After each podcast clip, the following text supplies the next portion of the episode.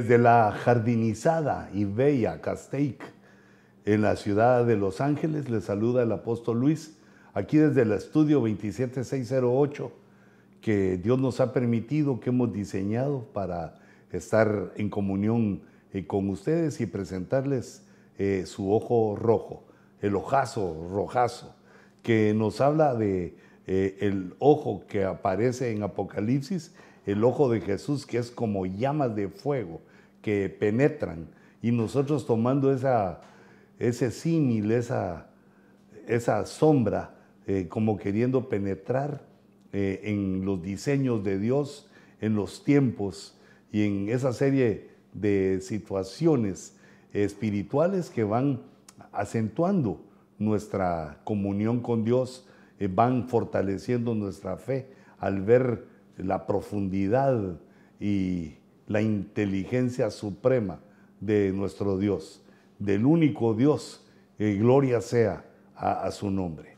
Padre, nosotros deseamos eh, alabar tu nombre, deseamos engrandecer tu nombre, que todo lo que hagamos y digamos, tú nos dirijas para que sea para esa gloria maravillosa que te corresponde para que podamos pedirte, Señor, con cierta autoridad, con la autoridad que nos das como hijos, pedirte que nos llenes de tu espíritu, que nos des entendimiento, que nos des inteligencia, que llenes nuestro intelecto de tu espíritu para que podamos captar las cosas maravillosas que has dejado en tu palabra.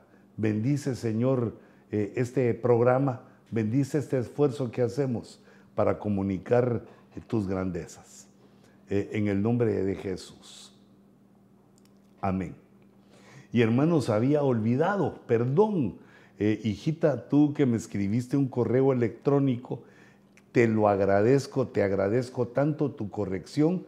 Es cierto, me equivoqué, fíjate que no sé si estaba trasnochado, no, no sé qué me pasó, pero conté mal los tiempos los 28 tiempos que aparecen en Eclesiastés. Tenés toda la razón. Eh, vi, leí tu eh, correo electrónico, inmediatamente me fui a Eclesiastés a contar y no pude recordarme qué me pasó, porque lo hice varias veces. En esa ocasión que dije el tiempo 20 y el tiempo 22, lo hice varias veces y me equivoqué de una manera eh, infantil. Perdón, perdóname pero te agradezco, perdónenme todos. Y hijita, perdóname que no te contesté tu correo electrónico, pero en la emoción de que me fui a ver, eh, porque mira, para mí los errores, bueno, eh, sí, me, dan vergüenza, porque yo digo, qué torpe fui, ¿verdad? Pero te, te lo agradezco porque no quiero hablar cosas y que no son. Y además eh, me dio un gozo saber que tú lo comprobás, que tú estás atrás de esto y que querés saber eh, la verdad. Y tenés tú toda la razón, hay que corregir eso. Y, no lo he hecho aún, pero lo voy a hacer. Solo quería hoy disculparme. Ah, pero el segundo y fatal error fue que eh, le di un dedazo a tu correo electrónico en eliminar. Mira lo que me pasa cuando te quería contestar para agradecerte, eh, toqué eliminar y entonces eh, en mi sabiduría ya no supe cómo volver a traer tu correo electrónico y en el gozo de rectificar mi error y de procurar eh, entender eh, por qué me había equivocado y cuál es el rema verdadero ahí, puse eliminar. Perdóname, hijita, si me volvés a escribir y si me ves errores, no te vayas del ojo rojo, por favor. Si ves tú errores, hijitos, y también a ustedes los animo a que vayan conmigo y si en un momento pues de atarantamiento, que me perdonen, aunque yo procuro prepararme bien para no cometer, reviso, pero así cometo errores. Y también recientemente en una enseñanza que el Señor me concedió, eh, estaba hablando de las horas del día y sumé mal y puse que eran como que eran 25 las horas del día y también el apóstol Sergio pues eh, notó el error, me preguntó y pues no, no hay excusa, sino que es un oso, es un oso como el oso ruso, es un error eh, cual, el cual o los cuales acepto. Y esos son los que me he dado cuenta. Si me decís de algunos otros también para corregirlos e ir en pos del Señor buscando la verdad. La verdad de Dios ante todo. Gracias, hijita, y una vez más te pido una disculpa por no haberte podido contestar directamente. Y a todos los demás que me escriben en el, eh, en el correo electrónico, luisponce57, arroba hotmail.com, se los agradezco y los bendigo. luisponce57, arroba hotmail.com.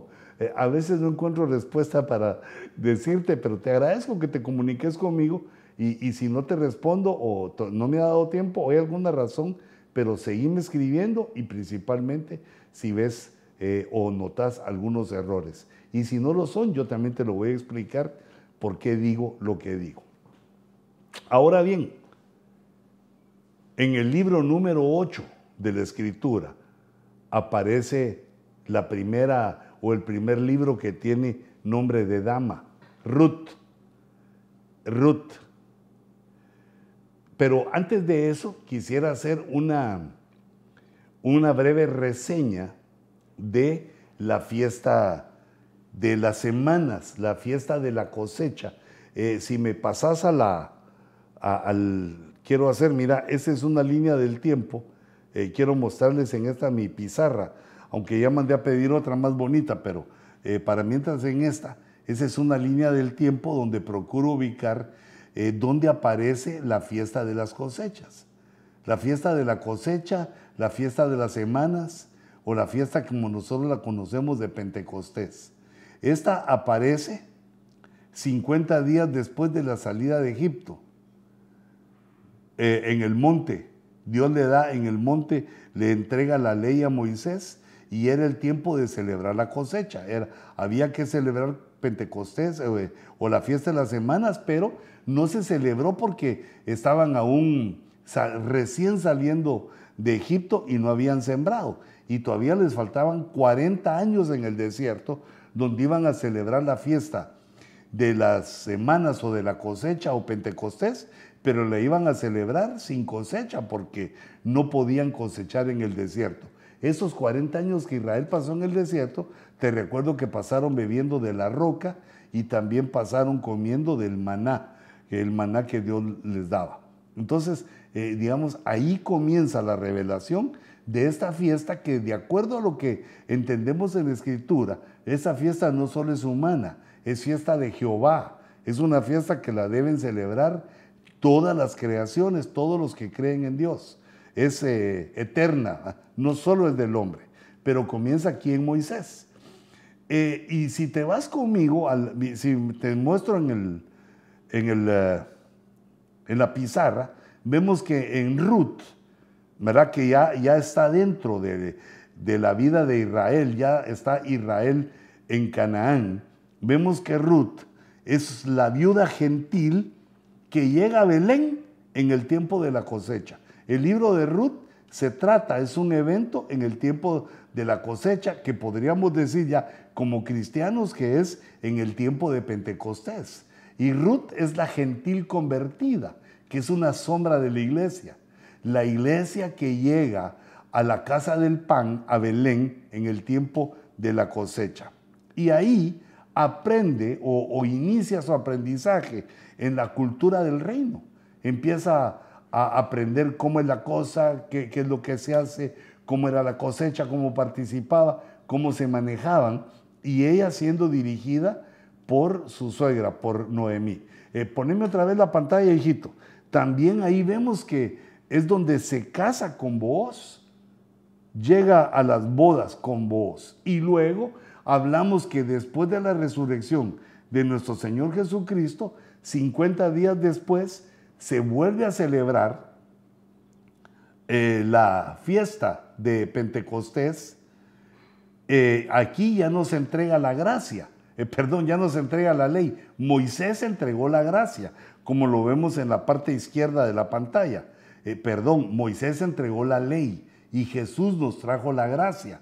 Pero date cuenta que están relacionadas ambas con la fiesta de Pentecostés de la cosecha. Y quiere decir que a partir del derramamiento del Espíritu Santo en la fiesta de Pentecostés, empieza la iglesia, cosecha. Se empiezan a cosechar las almas, a sembrar la palabra y empieza a haber cosechas de generación en generación que todas se van juntando hasta el punto final que pusimos aquí en la gráfica, que es el rapto, que es la venida secreta de nuestro Señor Jesucristo por la iglesia. Quiere decir que uno de los libros más involucrados en la fiesta de Pentecostés es el libro de Ruth. Pero el libro de Ruth no es un libro Tau, porque recordemos que los libros Tau que dijimos es el libro 22, que es el Cantar de los Cantares, el libro 44, que es el libro de los Hechos, y el libro 66, que es el libro de Apocalipsis. Esos tres libros son el libro Tau, pero el libro que se llama Ruth, el libro que tiene el nombre de la primera eh, mujer, pues son dos mujeres, Ruth y Esther, y también el cantar de los cantares, que podría ser el de la Sulamita o el de la Tsunamita, pero eh, tiene otro nombre, solo dos nombres de mujer que son eh, Ruth y Esther. Este es el primero, es el libro número 8, pero fíjate cómo estos dos versículos se refieren a la fiesta de la cosecha, a la fiesta de Pentecostés. Dice Ruth 2.21. Entonces Ruth, la moabita, dijo, además él me dijo, aquí le está contando Ruth a Noemí, que Booz le había dicho, debes estar cerca de mis siervos hasta que hayan terminado toda mi cosecha. Pero ahí te señalo toda mi cosecha porque era el tiempo de la cosecha, era el tiempo de Pentecostés, hasta que termine toda mi cosecha. Iglesia, Ruth, eh, por favor, estate cerca de mis siervos. Eh, los siervos tienen su función hasta que termine la cosecha, que es en la venida secreta de nuestro Señor Jesucristo. Bueno, ahí serían las primicias y la cosecha termina al final de la tribulación. O aún al final del milenio con el rebusco. Primicias, cosecha y rebusco. El verso 23 del capítulo 2 vuelve a mencionar la cosecha. Y ella se quedó cerca de las criadas de Booz. Eh, fíjate qué interesante que se mencionan los siervos, los masculinos, los hombres que eh, ministraban en la cosecha, pero también habían criadas, también habían mujeres sirviendo eh, como siervas de Dios. Y ella se quedó cerca de las criadas de Booz, como quien dice, los hombres con los hombres y las mujeres con las mujeres, espigando. Ella se quedó espigando, trabajando con el grano, trabajando con la palabra, hasta que se acabó la cosecha de cebada y de trigo. La primera cosecha que recogían los hebreos era la cosecha de la cebada y esa cosecha nos habla de las primicias. Es la cosecha de la iglesia consagrada la que se casa con el Señor. Pero, ¿por qué el libro de Ruth? Ah, bueno, perdón, pero mira aquí termina y vivía con su suegra. Aquí eh, la suegra Noemí tipifica el Espíritu Santo, pero oíme bien, con oídos circuncidados, tipifica, no digo que sea eh, Noemí el Espíritu Santo, sino que tipifica, como en la sombra, Noemí va aconsejando y dirigiendo a Ruth. Entonces ella tipifica al Espíritu Santo. ¿Y con quién vivía Ruth? que tipifica la iglesia, vivía con Noemí. Vivía buscando la llenura, el derramamiento, el Espíritu Santo, el consejo del Espíritu Santo. Pero en estos dos versículos que eh, yo le puse el consejo de Booz, que Booz es figura de Cristo, el consejo de Cristo a la iglesia es quédate cerca de los criados, de las criadas y de los siervos. Y así lo hizo Ruth y vivía con su suegra. Esta es una figura maravillosa, pero el diseño de Ruth, eh, te lo pongo aquí, eso, pasame ahí para que lo lean conmigo. Ruth es un libro que nos habla del año 2022. El año 2022 es un año eh, tau, es un año señalado. es un año señalado porque es el 22 y la letra Tau es la letra número 22. Pero mira esto que te puse aquí, fíjate pues. El libro de Ruth es el libro número 8 y tiene cuatro capítulos. El número 8 en la escritura nos habla de un reinicio, así como Dios reinicia eh, su trabajo con la humanidad, con la iglesia. Hace dos mil años, por medio de Cristo, Dios reinicia sus labores eh, de salvación con la humanidad. Y Ruth es el libro número 8. Los cuatro capítulos, el número 4 desde la visión profética, nos habla de eh, las cosas que han de suceder en la tierra, que se parece mucho a lo que dice el libro Tau, Apocalipsis, cuando dice, esas son mm, las cosas que han de suceder eh, en la tierra. Eh, de allí vemos una segunda parte aquí en mi, en mi dibujito, que el libro de Ruth tiene 85 versículos. Mira, qué fácil sería de leerlo, o es de leerlo porque solo tiene 85 versículos. Si aplicamos gematría en el número 85, sumamos 8 más 5 y da 13. Y si sumamos 1 más 3, nos vuelve a dar 4. Lo, otra vez los cuatro capítulos que eh, nos habla de las cosas que han de suceder en la tierra. El número cuatro, profético, cosas que han de suceder en la tierra. Y el número 13, en el lado negativo, nos habla de rebelión, nos habla de la rebelión humana. Y en el lado positivo nos habla del grande amor de Dios. Lo que se opone a la rebelión, lo que eh, elimina el antídoto de la rebelión es el amor.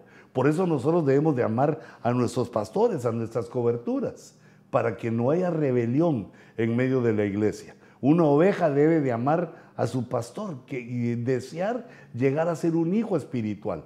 Así como los pastores debemos también amar a nuestro apóstol. Y aún nosotros como apóstoles, delegados por eh, nuestro apóstol, lo debemos amar y, respetar, porque el amor es el que disipa toda la rebelión, toda rebelión. Entonces, eh, el amor en el lado positivo del 13 y, la rebelión eh, en el lado negativo del 13. Y entonces vemos que aquí, ya que son 85 versículos, nos habla del antídoto de la rebelión, que es el amor, y que son las cosas que han de suceder en la tierra.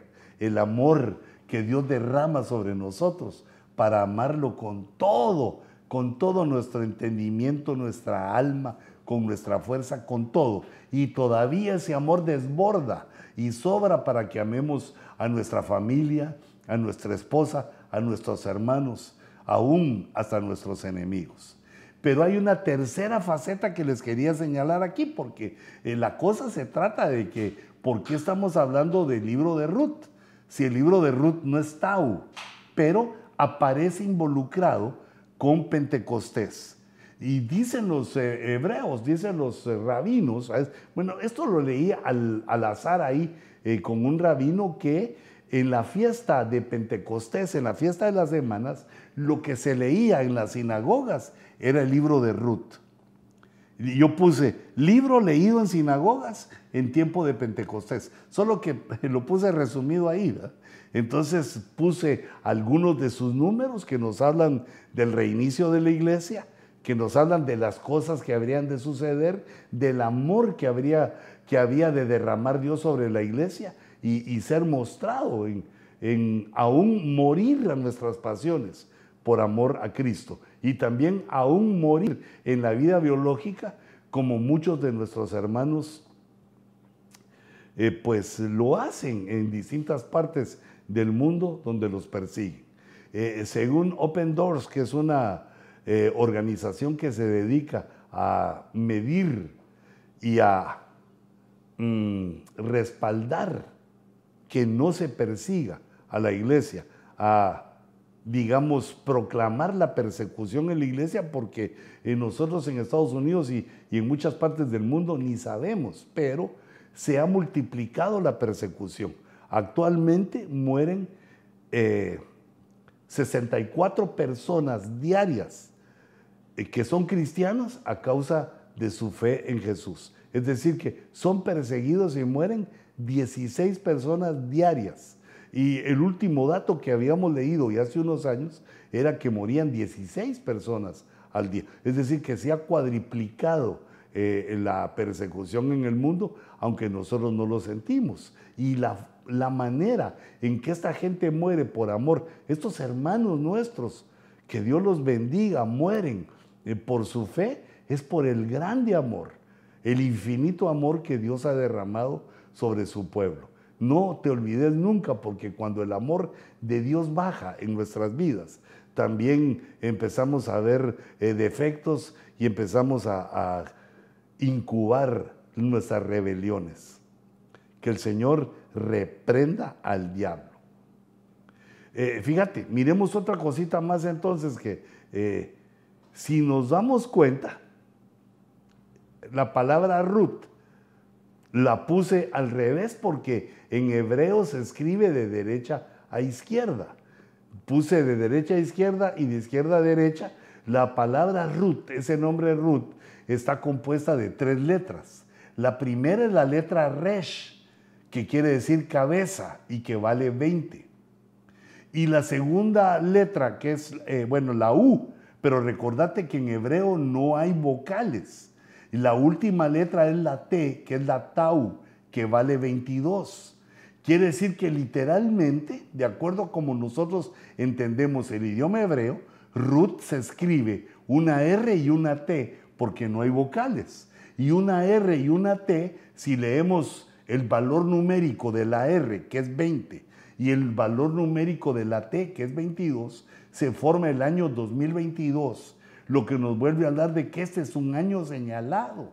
Es un año, 2022, 2022, es un año señalado en el cual eh, la Biblia nos habla del octavo libro, el libro que se escribió, que se leía en la fiesta de las semanas, que se vivió en la fiesta de Pentecostés, porque es la fiesta que actualmente vive la iglesia. Vivimos la iglesia de Pentecostés eh, procurando ser llenos del Espíritu Santo. Señor, llénanos de tu Espíritu para la gloria de tu nombre. Nosotros vivimos en Pentecostés que termina con la venida de Jesús, con la siguiente fiesta, que es la fiesta de las trompetas. Pero actualmente estamos viviendo la fiesta eh, de Pentecostés que comenzó con el derramamiento del Espíritu Santo, como les mostré en la tablita o en el dibujito que vimos anteriormente. Entonces Ruth, si no leemos las letras, si no leemos su valor, es 2022. Por lo cual la primera y la última letra nos habla del año que estamos viviendo, que es un año Tau, es un año señalado, es el año donde Dios nos está hablando. Por eso nos está hablando de cosas. Por eso puse ahí en el primer puntito verde que no, le puse vida a este, pero espérate, espérate, eh, ¿qué, me cuesta? Dijo aquel. Vamos a ver qué es lo que tengo que hacer aquí. Transiciones. No, no quiero transiciones, sino que ya le puse, me regreso. Vamos a ver, regresame a la pantalla. Sí, ahí ya te los escondí, mira. Aquí es donde te decía que puse Tur, que es ruta al revés, porque los hebreos mm, escriben de derecha a izquierda. Ahora lo leemos como Ruth eh, en español lo leemos de izquierda a derecha y ahí es donde la R vale 20 y la T vale 22, porque es la letra Resh y la letra Tau. Ahí le puse Resh vale 20, Tau vale 22 y se forma 2022. Eh, la palabra Ruth la podemos encontrar en el diccionario Strong con la clave H7327. Y se escribe de esa manera, de esa manera eh, hebrea. Eh, se escribe la tau y hay otro palito que es la vav en medio, que tiene un puntito, y la última es la resh. Son las dos letras, pero me impresionó mucho que, aunque digamos se nos enseña, son los misterios, porque no es nuestro idioma. Y el tiempo que el Señor nos ha dado lo usamos para estudiar eh, la Biblia y aprender un poco el idioma hebreo, pero eh, tampoco tanto como para leerlo o, para digamos, dominarlo, sino que debemos investigarlo. Y entonces el entendido es que no hay vocales eh, en, en el hebreo. Por eso es que solo poníamos Ruth como RT. Y así se lo leía a varios estudiosos, que sabiendo esto, igual que nosotros, eh, que no había letra en medio, que la U es en español. O si lo leemos en inglés, eh, tiene la U y también eh, el idioma inglés le, agrega la H. Ruth, Ruth con TH. Sin embargo, cuando estudié o investigué esta letra que aparece en el hebreo en medio, tiene un puntito, es la letra Vav, que es la letra B, o también puede ser U, pero parece B, que cuando le ponen ese puntito, la hacen vocal. Los judíos hacen una vocal, esa, la consonante Vav, para que tenga un, sonido. Y esa letra Vav, impresionante, eh, significa su pictografía. Lo que significa en hebreo la forma que tiene la letra es, es un clavo, es algo que afirma, algo que hace una conexión como vemos aquí que está haciendo la conexión entre el 20 y el 22, haciendo del libro de Ruth un libro Tau. Mira esto qué maravilloso. Entonces las tres letras son esas. Mira, pasame la para que lean los hermanos conmigo. Eh, aparece la letra Resh, la Vav y la Tau. Entonces aquí puse la Vav, une. Está por ese puntito extra que le ponen los, se alimentaron los masoréticos. Es la, se vuelve vocal y une la resh y la tau para formar ese año. Según la pictografía significa la vav, significa clavo, estaca, conexión, enganchar, asegurar, unir, que es lo que te decía que une. Es la letra que une el 20 y el 22 para señalarnos este año, importantísimo, una figura que se acerca a nuestra redención, que nuestra redención está cerquísima. Aunque la letra VAV tiene un valor de 6 y entonces si aplicamos el valor ahí, ya lo descomponemos. Pero como VAV está funcionando ahí como vocal, las verdaderas letras son RT. Entonces VAV es puesta ahí con el puntito para enganchar los dos valores en el nombre de Ruth, para mostrarnos que Ruth eh, la mujer, la gentil que regresa o la gentil que llega a Belén en tiempo de la cosecha.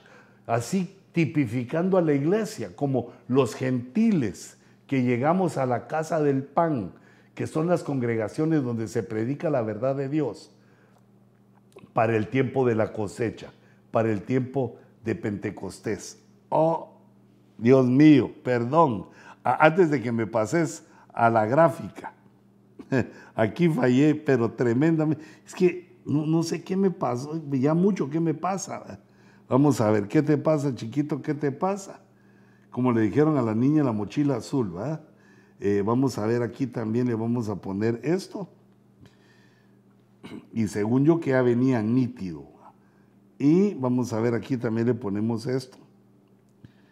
Eh, primero Dios que no le falte a otras. Eh, regresame entonces a mi pantallita. Perdón que me mete en mi iPad, pero es que es para ver bien, va. Entonces, fíjate, en el capítulo 1 empezamos a ver las sombras, las sombras de la iglesia, las sombras del Antiguo Testamento, eh, que nos muestra ese libro de Ruth, donde nos muestra en el capítulo 1 una tragedia, la sombra de una tragedia, y nos muestra los personajes. Eh, la tragedia es que fallece Elimelech, fallece Malón y fallece Kelión. Era una familia de seis. Bueno, primero era de cuatro. Eh, Elimelech es el papá, que el nombre Elimelech significa mi Dios es rey. Malón es el esposo de Ruth y significa una debilidad, significa débil. Y Kelión es el esposo de Orfa, que significa enfermo. Entonces, estos cuando eran solteros eran una familia de cuatro, en el cual Elimelech está casado con Noemí, que Noemí significa deleite o delicia. Y luego llega Orfa a casarse con, con Kelión, que significa cuello o cráneo, el nombre de Orfa, y Ruth, que significa ser amigable. La tragedia que aquí eh, ocurre, que los hijos se casan, bueno, eso no es la tragedia. Bueno, la tragedia para los hebreos es que estos hijos de Belén, estos hijos de Judá, estos efrateos fructíferos, se fueron a Moab y se casaron con mujeres moabitas, lo cual era prohibido. Aunque al hacer las cuentas vemos que eh, Dios había decretado que por diez generaciones no se entrara, no entraran los moabitas en la casa del Señor. Pero resulta que Ruth, al hacer las cuentas, está viviendo en la generación 11. Había pasado ya ese juicio del Señor y Dios entra a la moabita dando testimonio de que entraría también a la gentilidad, que nos entraría a nosotros también como gentiles. Entonces, lo que el capítulo 1 dice es que hay una tragedia. Muere Elimelech, muere Malón y, muere Kelión.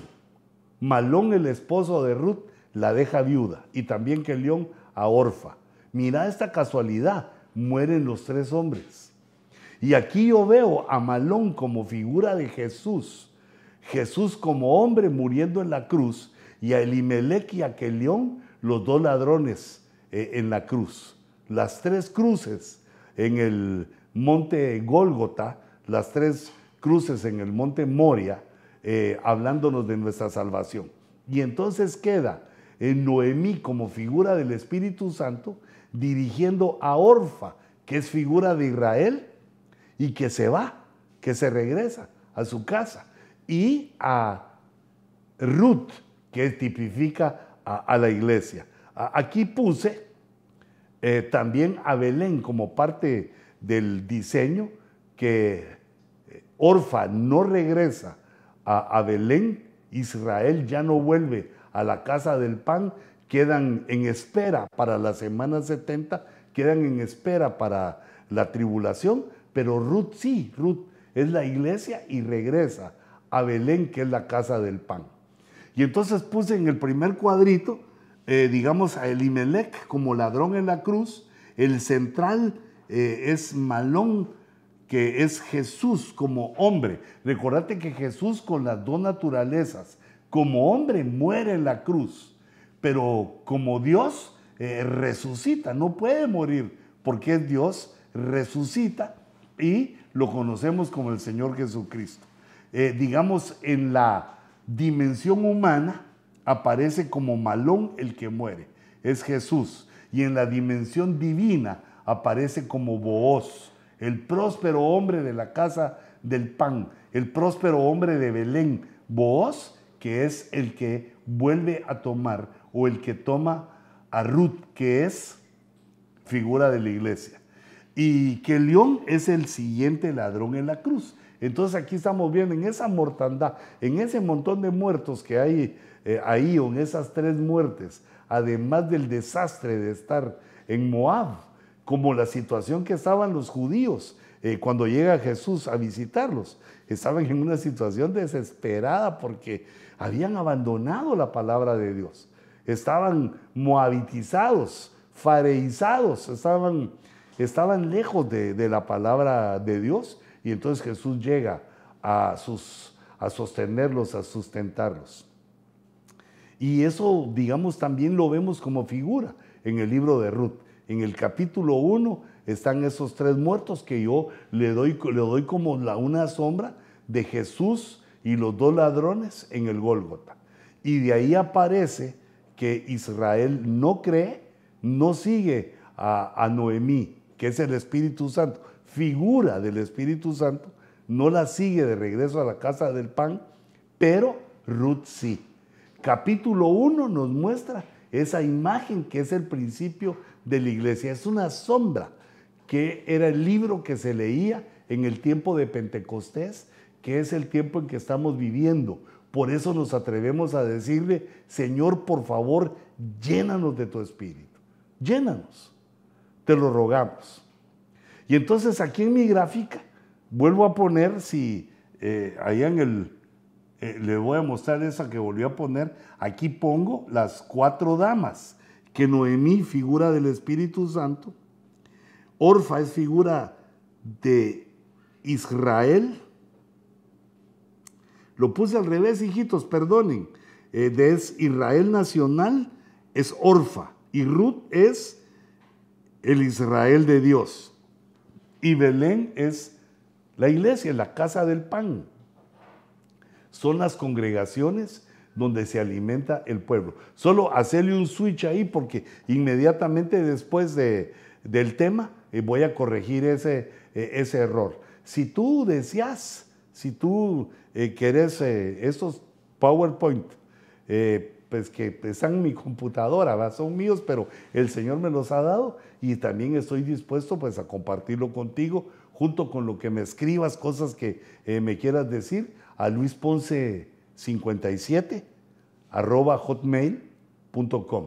Luis Ponce 57 arroba hotmail.com y si me pedís pues alguno de estos, aunque ahora allá aparecen eh, no solo en YouTube, sino que eh, ¿en dónde más aparecen, hijito? Recordame. Spotify. Spotify. Ahí también lo podés ver eh, en las redes sociales para tus dudas o para dar una recordada de las cosas que se dijeron, porque si te das cuenta que el material es vasto, eh, es, es eh, excesivo, pero no excesivo, sino para mí sabroso y delicioso. Y por favor, andame disculpando de los de mis errores, porque no, se me pasan, Yo no sé si es que estoy desmadrugado o ya el té me está haciendo mal, porque recuerda que café ya no, pero el tecito sí me está haciendo. Yo creo que bien. Entonces sigamos. Ya vimos entonces que el libro de Ruth 2022 y cada capítulo nos está dando un cuadro de, la idea de la iglesia. Es un, es un libro Tau en el sentido que menciona al 2022, al 2022 como el año Tau, un año señalado. En el capítulo 2, maravilla, oh diseño maravilloso. Dice Ruth 1.22, y volvió Noemí y con ella su nuera Ruth, la moabita. Es decir, eh, Ruth es la gentil que no sabe ni cómo volver ni dónde queda la casa del pan, pero va siguiendo a Noemí, que es figura del Espíritu Santo. Regresando de los campos. Recordate que el campo eh, en la Biblia, en Mateo, en las en los, eh, parábolas de Mateo, el campo tipifica el mundo. Y regresando de los campos de Moab y regresando del pecado del mundo, Ruth, ¿cómo regresó? Siguiendo a Noemí, llegaron a Belén. ¿Y cuándo llegaron a Belén? En Pentecostés, al comienzo de la siega, de la cebada, cuando estaba la fiesta de la cosecha, que es en el tiempo en el cual nos hemos convertido, eh, toda la iglesia, porque es el inicio de la iglesia en Pentecostés, la fiesta de las cosechas, la fiesta de las semanas, la fiesta de la cosecha. Y entonces, dice el capítulo 2, en el capítulo 2 vemos que Booz se revela. Ya eh, es figura de Cristo eh, resucitado, glorioso. Ya Malón es figura de Cristo que murió eh, por nosotros, pagó nuestro pecado y resucitó. Y entonces vemos en el capítulo 2 que aparece vos, ya, ya no Malón, sino vos, aparece que Dios se revela y revela al pariente más cercano. Revela, revela a Ruth en los campos de Booz. Conoce a Booz y recibe el cuidado de Booz que es el cuidado que Jesús le da a la iglesia actualmente. Y eso lo leemos en el capítulo 2 y verso 8. Dice, vos dijo a Ruth, oye, hija mía, no vayas a espigar a otro campo. No te estés pasando de ministerio a ministerio. No te, no te estés siguiendo de cobertura a cobertura, a menos que sea necesario, a menos que haya una razón espiritual justificada, no te cambies de espigar, tampoco pases de aquí, sino quédate con mis criadas. Y luego me voy más adelante y dice, pues he ordenado a los siervos que no te molesten. Cuando tengas sed, ve a las vasijas y bebe del agua que sacan los siervos. Cuando tengas ganas de beber de la palabra, anda donde están los siervos, anda a las congregaciones, anda a tu congregación y ahí escuchas. Y si tenés alguna situación, estás en tu casa, las redes sociales, el ojo rojo, pero lo que le dices, Ruth, te estoy cuidando. Cuando tengas sed, bebé, aquí hay agua suficiente. Puse vasijas y le ordené a mis siervos que tengan llenas las vasijas para cuando tengas sed, bebas todo el agua que, que querrás. Entonces vemos ahí en, mi, en lo que les había puesto en, mi, eh, en la pantalla, como en los campos de voz, estando aún en el mundo, Ruth encuentra la revelación de voz, lo conoce, recibe el cuidado de voz y empieza a ser purificada porque le ministran santa cena. Eso está en el verso 14 del capítulo 2, dice, y a la hora de comer, vos, que es Cristo, le dijo, ven a Ruth, la iglesia, ven acá para que comas del pan y mojes tu pedazo de pan en el vinagre. Esto tipifica el pan y el vino con que la iglesia iba a seguir recordando y celebrando la muerte y la resurrección de nuestro Señor Jesucristo hasta su venida.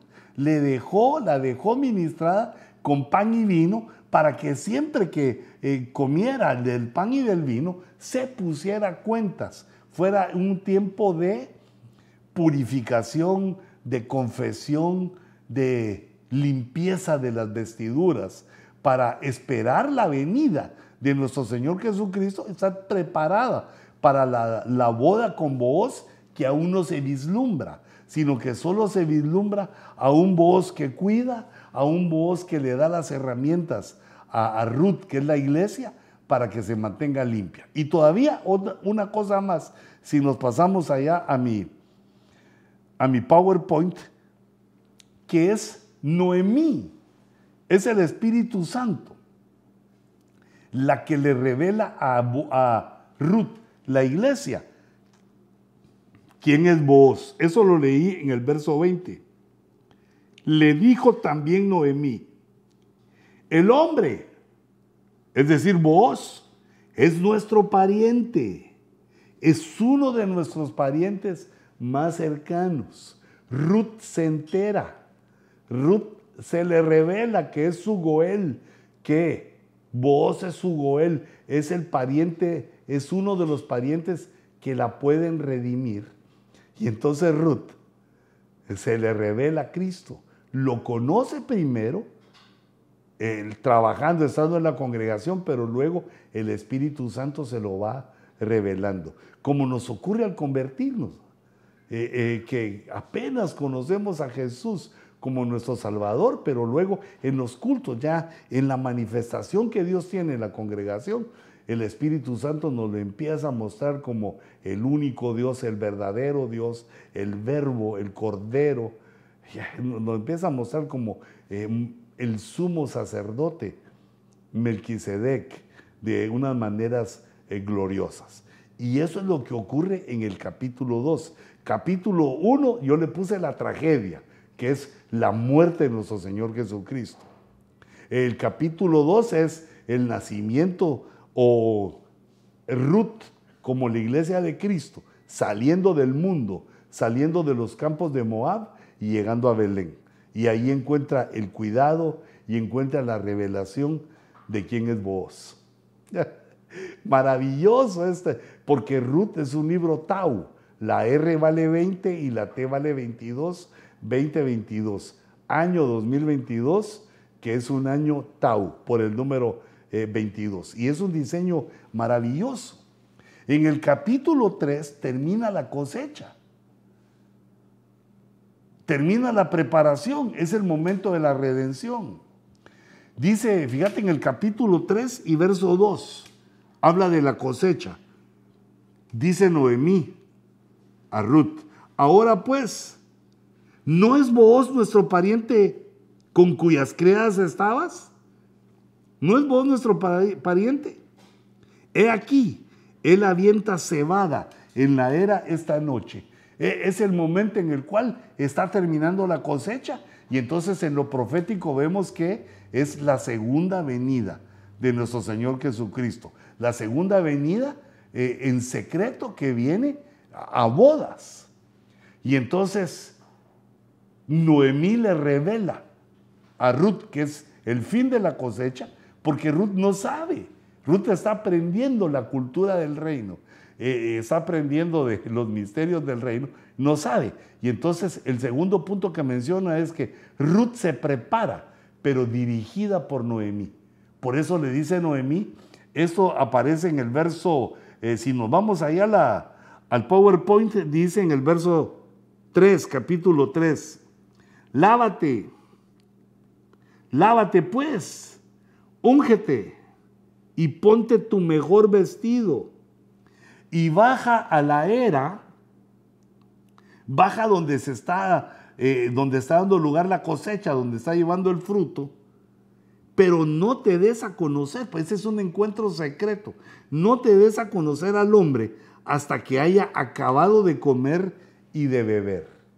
Fíjate los consejos de Noemí, que es figura del Espíritu Santo, a Ruth. Lávate, úngete y ponte tu ropa limpia, porque eh, es, tenés que bajar a la era, es el final de la cosecha y te tenés que presentar ante vos, pero déjalo que coma y bebe. No, no te acerques, acércate en secreto. Mira dónde se acuesta, mira dónde pernocta. Y porque ahí te vas a ir a acostar a sus pies.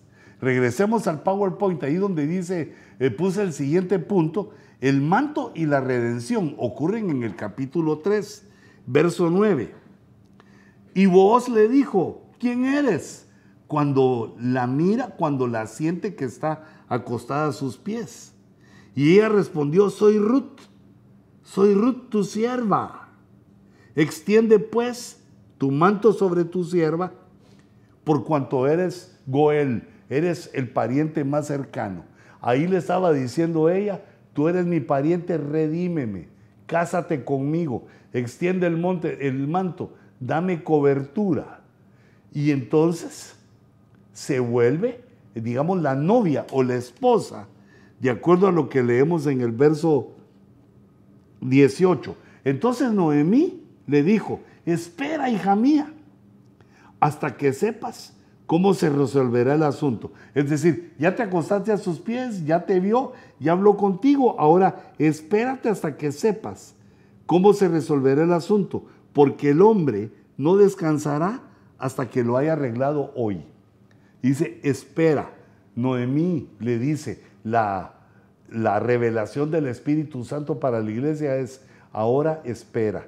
Ya estás eh, con el fruto, ya estás con el montón de grano, estás a los pies de, vos, eh, la Ruth, la iglesia, la gentil en la casa del pan, a los pies de su redentor, le pide que le extienda el manto y él se goza y lo disfruta con esa petición y ahora espérate que él lo va a resolver.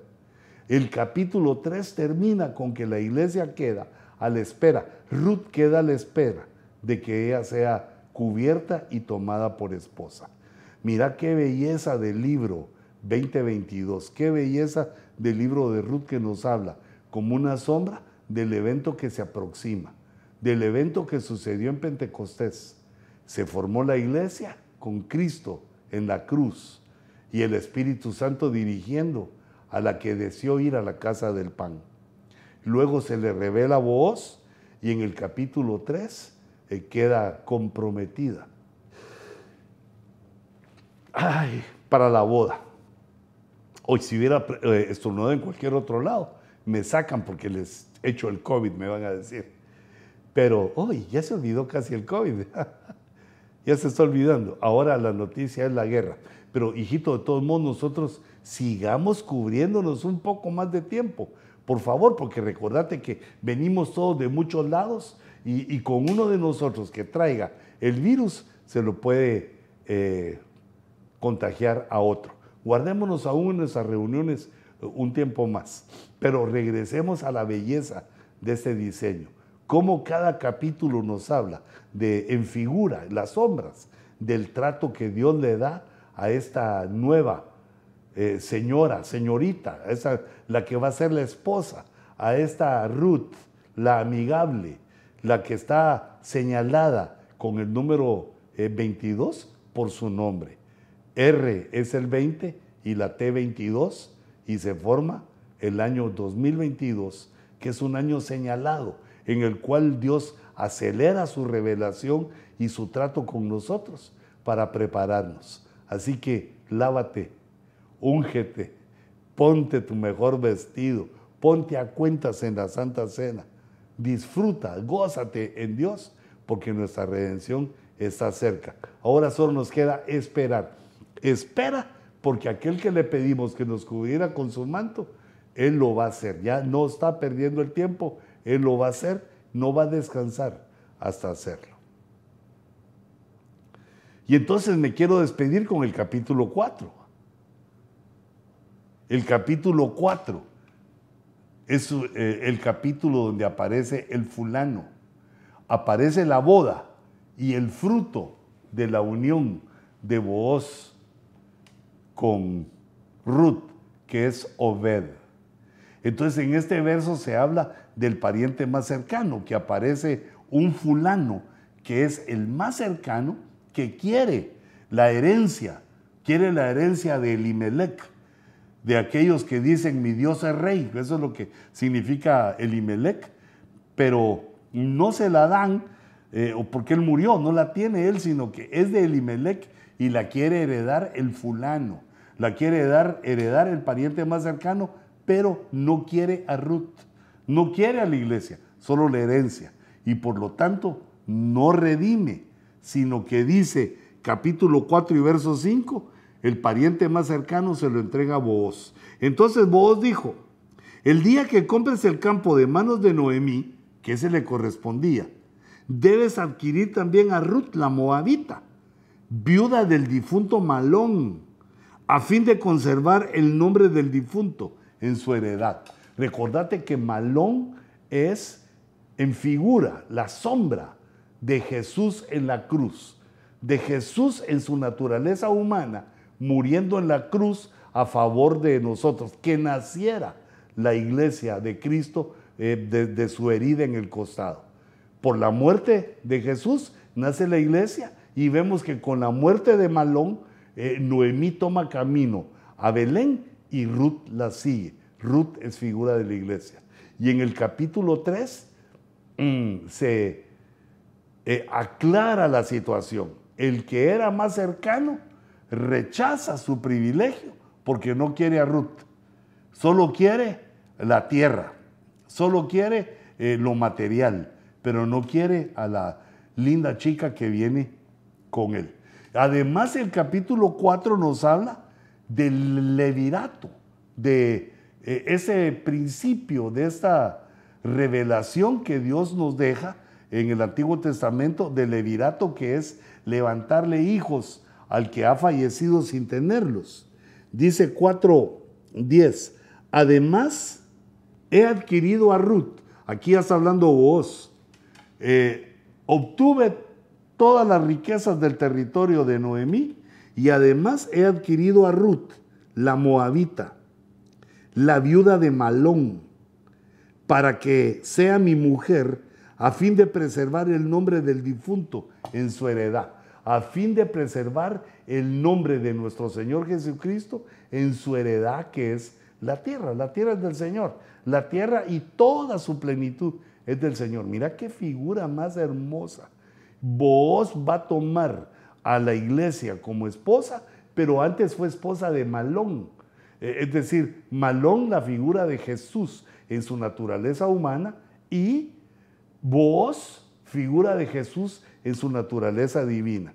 Y de las dos formas aparece Ruth, como viuda de Malón y como esposa pero dice vos que levanta, que toma como esposa a Ruth por eh, Malón, para que el nombre de Malón no se pierda, para que la generación de Malón no se pierda. Y como vemos que nosotros somos llamados por el nombre de Jesús, Todas las generaciones que han nacido de nuevo después de Jesucristo somos llamados la generación, la generación de Jesús. Fue un levirato espiritual, un levirato maravilloso.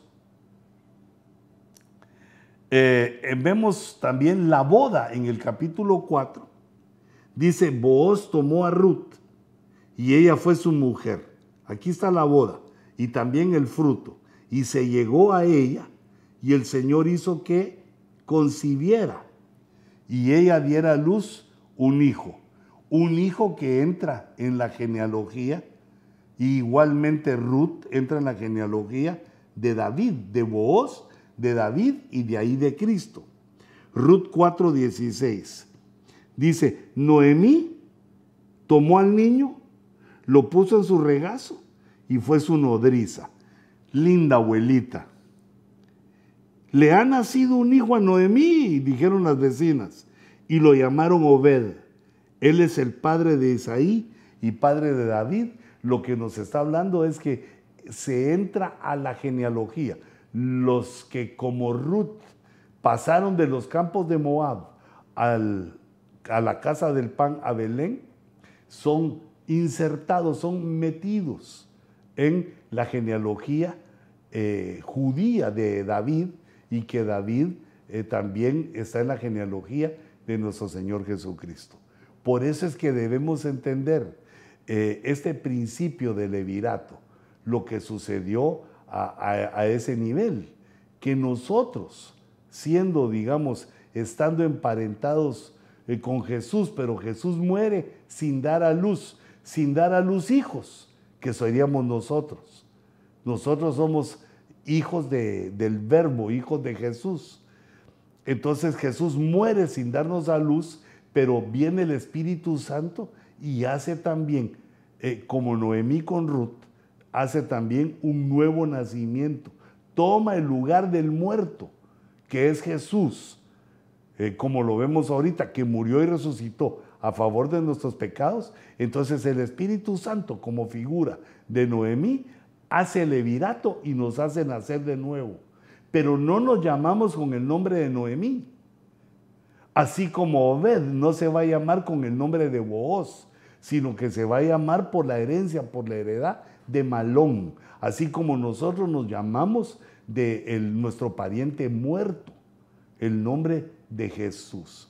Nosotros somos los hijos de Jesús. Y en estos cuatro capítulos, cuatro números de las cosas que han de suceder en la tierra, vemos cómo este libro 20, libro Tau, libro del año 2022, el octavo libro eh, en el orden de la escritura, nos habla de las cosas que han de suceder en la tierra desde el principio de el sacrificio de Cristo y el nacimiento de la iglesia, hasta las bodas y la inserción de los creyentes en la genética de Cristo. Qué misterio, qué profundidad, qué diseño maravilloso. Que este diseño y esta palabra fortalezca tu fe. ¿En quién hemos creído? ¿A quién adoramos? ¿A quién esperamos? Al único Dios, a nuestro Señor Jesucristo. Señor, que esta palabra venga con poder sobre nosotros, que selle, escribe, Señor, con tu rúbrica, firma en tu corazón o en nuestro corazón con tu firma, sella nuestro corazón con tu palabra, para que podamos obedecerte, para que podamos, podamos creerte y purificarnos, lavarnos, ungirnos, tener limpias nuestras vestiduras para nuestro encuentro contigo. Ven, Señor Jesús. Amén.